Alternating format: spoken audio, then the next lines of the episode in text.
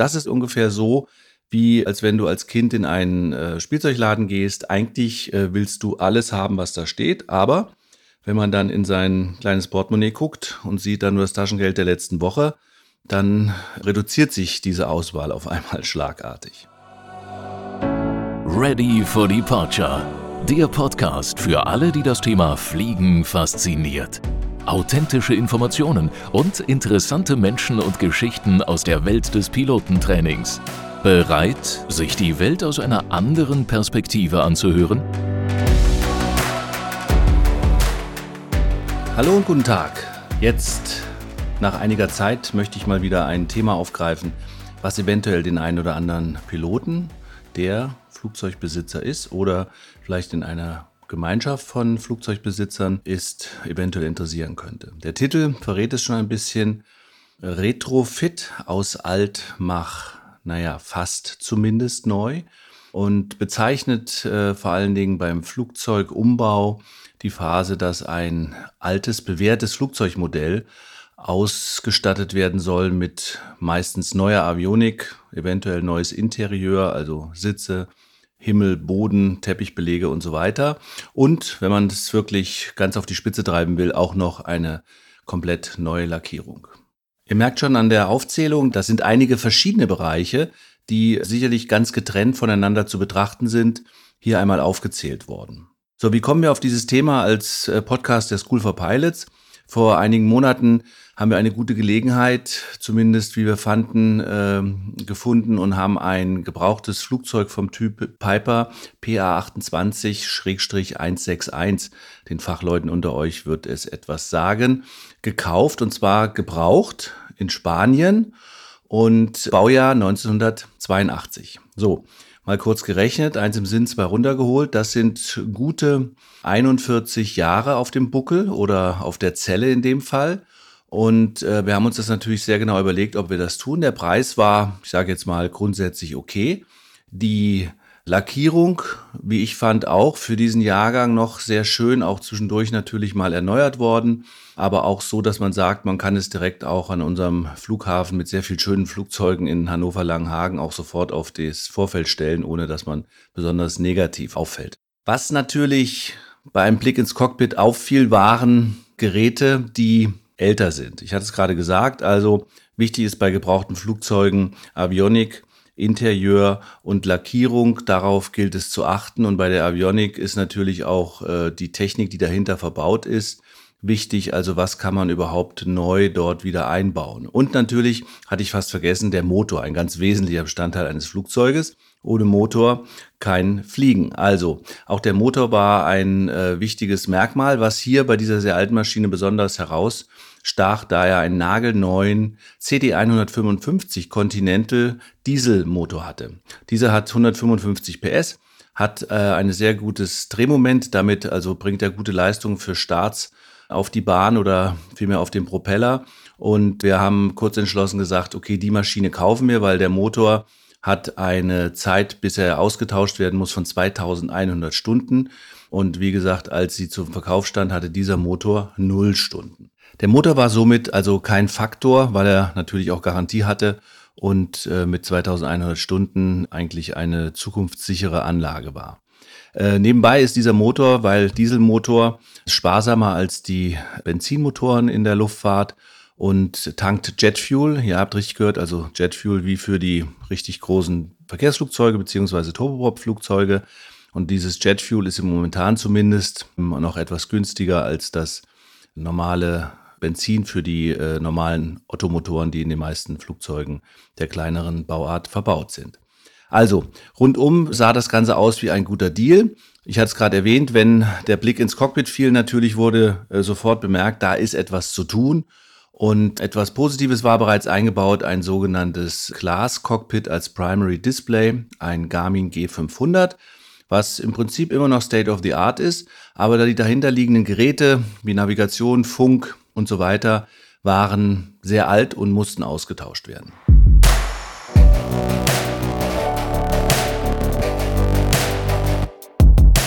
Warum erzähle ich das in diesem Podcast? Weil damit im Prinzip die Reise erst begann.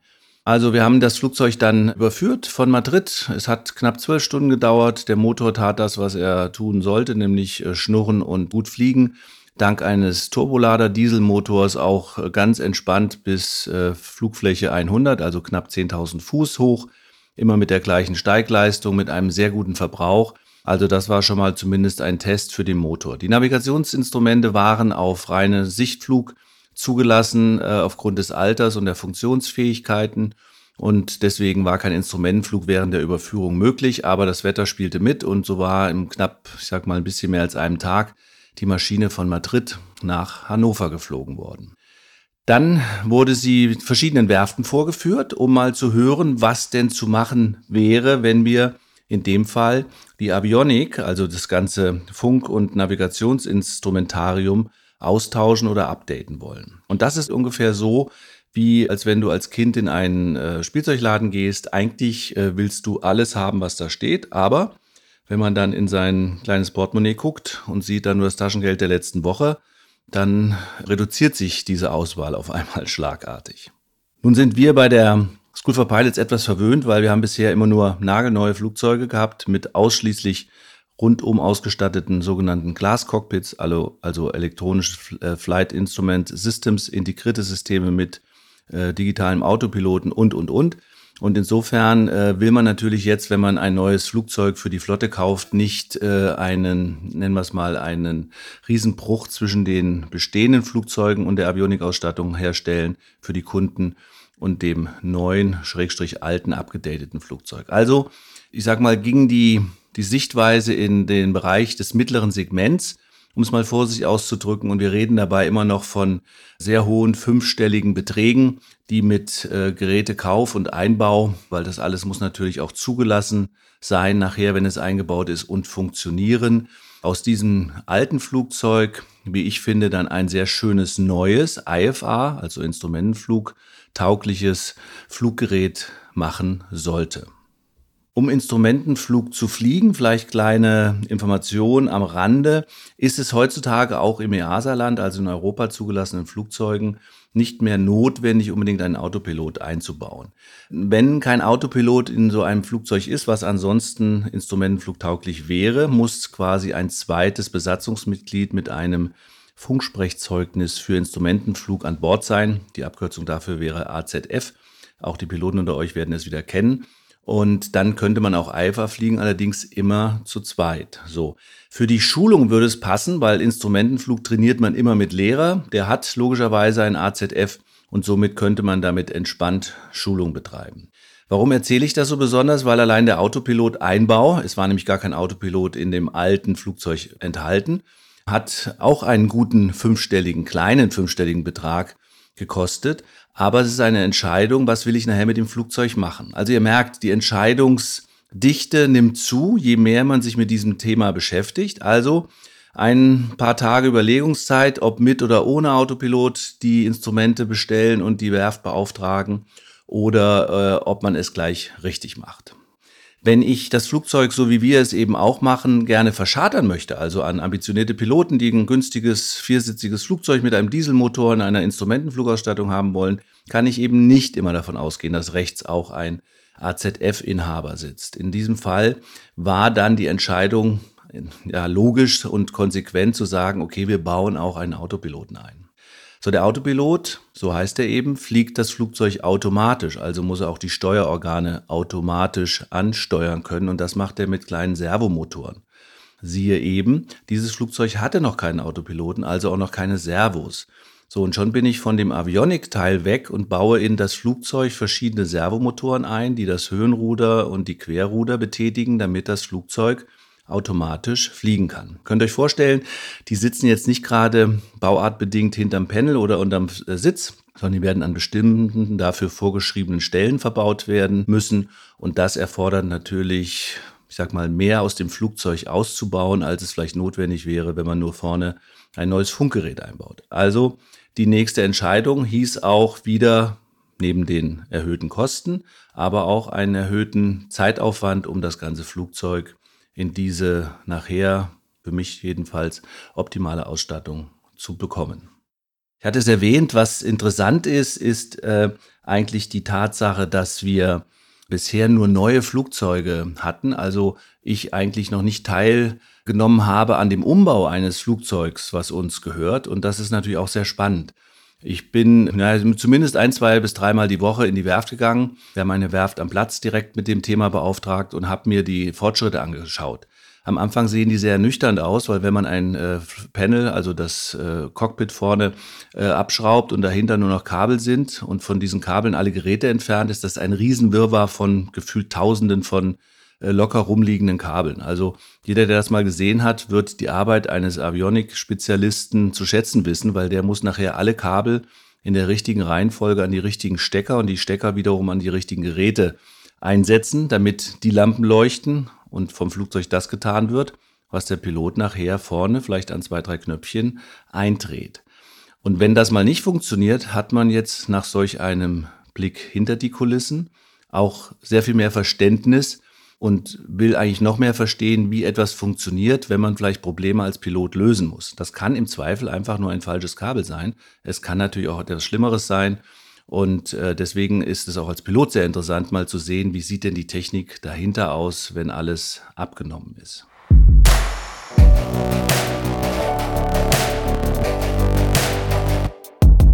Ja, dann kommt der spannende Augenblick, wenn alle Dinge quasi verkabelt sind, dass man auch das Panel selbst, also die Verkleidung vorne, mit neuen Löchern versehen muss. Auch das etwas, was man irgendwie gar nicht auf dem Schirm hat. Natürlich passen nicht alle neuen Geräte.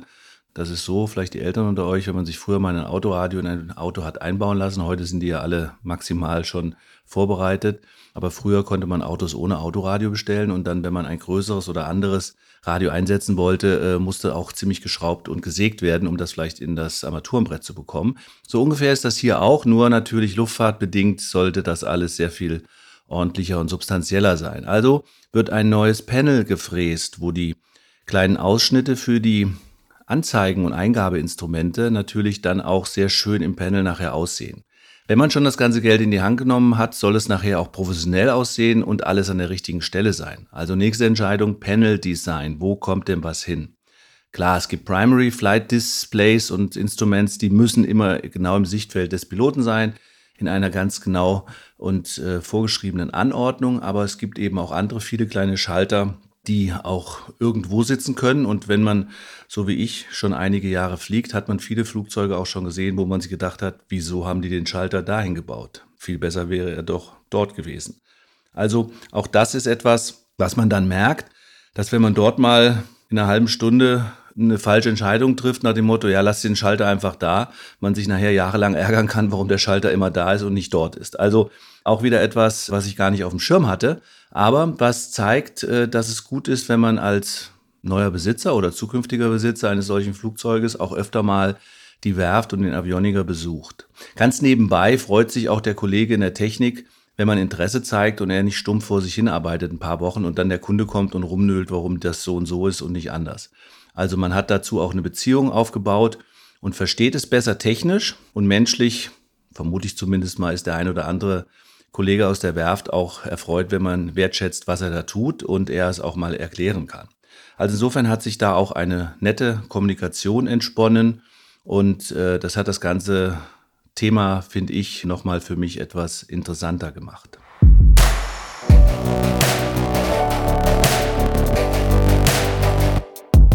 Ich bin nun sehr zuversichtlich, dass wir in Kürze ein wie ich finde, sehr modernes und sehr zeitgemäßes Panel haben mit den Instrumenten, die man braucht, um vernünftig in einer, ich sag mal, kleinen Flugzeugklasse äh, nach Instrumentenflugregeln zu fliegen äh, haben werden und äh, bin sehr gespannt, was die Kunden sagen. Einige Kunden haben auf Instagram oder auf unseren WhatsApp-Gruppen schon mal verfolgt, wie die Panel-Umbauten äh, so quasi vonstatten gehen.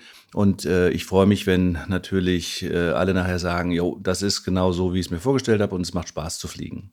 Kommen wir zu dem anderen Punkt, das Interieur. Auch hier hatten wir Glück, sage ich mal, trotz der alten Maschine. Der Vorbesitzer ähm, hatte schon neue Ledersitze eingebaut oder die Sitze mit Leder neu ja, ausstatten lassen, hatte neue Teppiche äh, eingebaut unten. Das ist oft so ein Thema Geruchsfaktor, weil man sehr alte Flugzeuge hat und natürlich immer wieder mal ein bisschen Feuchtigkeit reinkommt durch Schuhe oder ähnliches.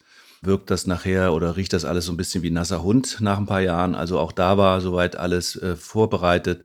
Die Decke, also die äh, quasi das, äh, wo man dran schaut oder drunter sitzt, Decke des Flugzeugs war verbesserungswürdig. Da haben wir einige Schönheitssachen machen dürfen, aber auch da wieder meine Lernkurve, um, ich sag mal, eine Lüftungsklappe, die nicht korrekt passiert. Die sitzen bei Flugzeugen oft oben an der Decke, um einfach, wenn es sehr warm ist, Frischluft in die Kabine zu bekommen, zu bestellen, weil es ein Luftfahrtteil ist ist man dann ganz schnell mal ein altes Plastikteil, wie man sich das so denkt, äh, wie aus einem älteren Pkw, kostet dann 400, 500 Dollar. Also man merkt einfach, dass alles, wo irgendwie ein Luftfahrtzertifikationsstempel drauf ist, gleich das drei- oder vierfache kostet von dem, was es eigentlich kosten würde, wenn ich es jetzt in ein Auto einbauen würde oder zu Hause. Also auch ein, ein Thema, was aber zum Glück wenig Impact hatte auf die Kosten der Gesamtausstattung. Ja, und last but not least, Motor hatte ich erwähnt, Lackierung bleibt noch übrig. Da ist es so, dass durch den Motorumbau vorne die Cowling, so nennt man die Motorhaube und die Schnauze des äh, Flugzeugs sozusagen, ein wenig gelitten hat. Da waren ein paar Löcher von dem alten Motor, wo jetzt in, in der Cowling vorne keine Schrauben mehr benötigt waren. Dann sind dann Löcher eben an dieser Stelle und, und, und. Das heißt, da wäre in Kürze eine Nachlackierung äh, fällig, die dann ein bisschen im Design unserer Flugschule auch sein soll und die Gesamtfarbgebung des Flugzeugs, das wäre in dem Fall blau, schwarz und weiß, ein wenig aufnehmen soll. Das werden wir verschieben in die Winterzeit, aber das wird noch gemacht und dann hat man am Ende, wenn das Flugzeug auf dem Vorfeld steht, sicherlich ein erstmal vom sogenannten Ramp Appeal interessantes Fluggerät. Wenn man sich nähert, sieht man, oh, das ist ein Dieselflugzeug, das macht vielen Leuten sehr viel Spaß, weil es einfach zu bedienen ist. Und wenn man dann reinguckt, das macht fast jeder Pilot, was hat das eigentlich für ein Panel vorne drin, sieht man, jo, das ist State of the Art. Da hat jemand nachgedacht. Hoffentlich ist das Ergebnis so. Und das Flugzeug würde ich gerne fliegen. Und so soll es sein. Es soll unsere Flotte verstärken. Es soll ein interessantes Trainingsflugzeug werden für die PPL-Ausbildung.